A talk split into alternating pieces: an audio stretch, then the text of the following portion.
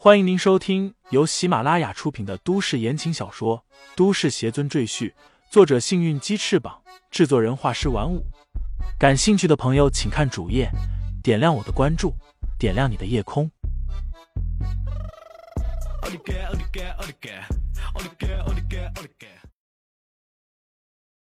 第一百七十二章：前往下南上。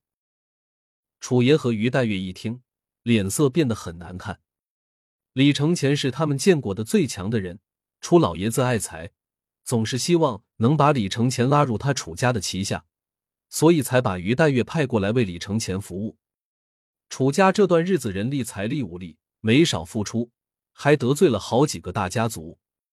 如果因为这件事导致楚家与李承前发生了决裂，损失真的不小。李承前可不管那么多，想要得到就要付出。楚家为他做的一切，他都看在眼里。他本就是重情重义之人，乔鹤山夫妇对他那么不好，李承前为了报答之前的恩情，也答应救乔家三次。楚家为他付出那么多，日后如果楚家有难，他李承前自然义不容辞，定会救楚家于水火。不过，如果楚家要当墙头草，哪边有风哪边倒，那就对不起了。李承前定然要跟楚家决裂。二位如果没有什么事情，那就请回吧，我还有其他事情要办。李承前毫不客气的下了逐客令。楚老爷子和于黛月面色尴尬，但也不敢多说什么，只得起身告辞。两人坐上车，楚老爷子心情沉重，他既不想得罪秦家，也不想得罪李承前，真是左右为难。楚爷，阿月倒是有个主意，我们既不得罪秦家，也不会得罪李承前。于黛月忽然开口说道。楚老爷子顿时来了兴致，忙问道：“你快说说。”于黛月却低头道：“不过，阿月要先请楚爷宽恕我。”楚老爷子更是惊讶道：“你也没有犯错误，我为什么要宽恕你？”阿月斗胆，请楚爷免去阿月总管家的职务，然后逐出楚家。于黛月沉声道。楚老爷子顿时皱起眉头，他马上就明白了于黛月的意思。他叹口气道：“这样做，你要受很多委屈。”于黛月低头道：“阿月不怕，只要能为楚爷、楚家办事，阿月就是粉身碎骨也在所不惜。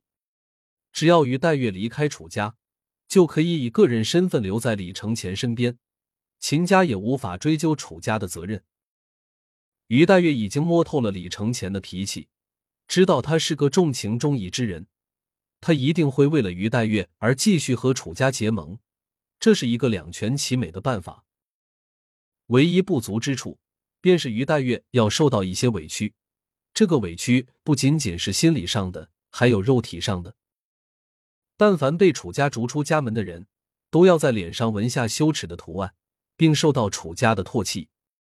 这种人在夏北会过得极其凄惨，因为没有人敢收留楚家的罪人。他们要么从事最低贱的工作，让自己不至于饿死；要么就搬到夏南去生活。有人说可以去投靠赵家，不错，是可以去，但人肯定是活不过一个月。于黛月为楚家那是鞠躬尽瘁，楚爷心里真是不忍，但于黛月态度坚定。而且这也是目前唯一可行的办法，所以楚爷最后还是狠下心来，答应了于黛月的请求。谢楚爷成全。于黛月在车厢里向楚爷跪拜道：“二月不在的日子里，请楚爷保重好身子。”楚爷重重的叹口气，摆摆手道：“我的事情你就放心吧，莲姨会照顾好我的。”赶走了楚老爷子和于黛月，李承前沉下心来继续推演天道。这一次的推演持续时间极长，从下午一直推演到了次日凌晨才算结束。中途，李承前既没有吃饭，也没有休息，一直用意念操控罗盘，消耗了大量的元神。结果终于出来，似乎离我很远很远。难道是因为距离太长，所以推演的时间才这么久吗？李承前心里暗想，他看了看结果，然后找出眼下地图进行对照，终于锁定了最终的位置——云州。看来我又得出趟远门了。李承前苦笑着摇头。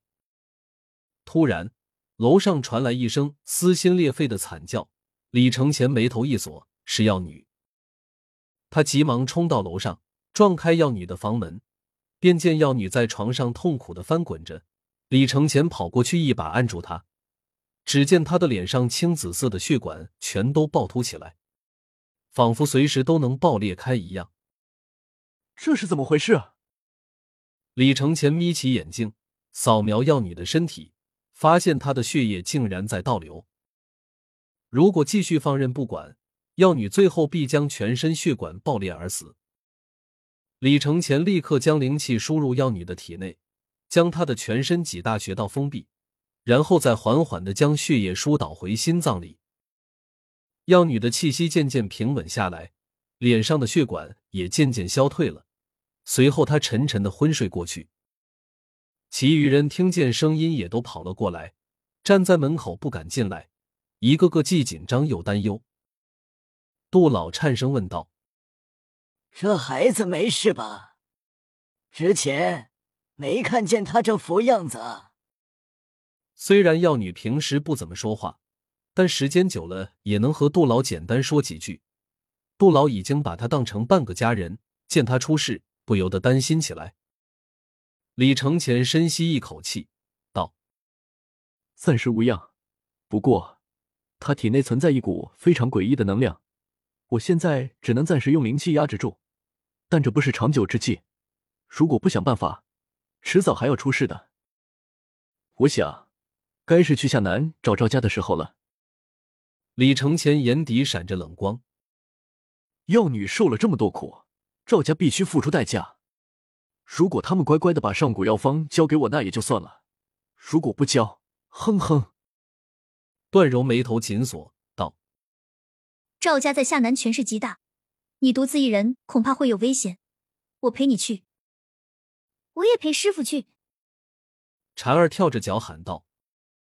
李承前摇头道：“你们修为尚浅，还对付不了火气，我一个人去就可以了。”他看了看沉睡中的药女，道：“他就交给你们照顾了，记住。”每隔十二个时辰，要帮他疏导血液，然后用灵气压制他的周身大穴，他就没事。杜老在旁边说道：“大少爷，您知道赵家在哪里吗？夏南那么大，您怎么找啊？”李承前道：“我可以问问于黛月。”刚说到这里，李承前便想起自己昨天刚刚把人家给赶走了。于是改口道：“不靠楚家，我自己也能找到。大不了我就下南搞破坏，我就不信赵家人不出面。”听众朋友们，本集已播讲完毕，欢迎订阅专辑，投喂月票支持我。你的微醺夜晚，有我的下集陪伴。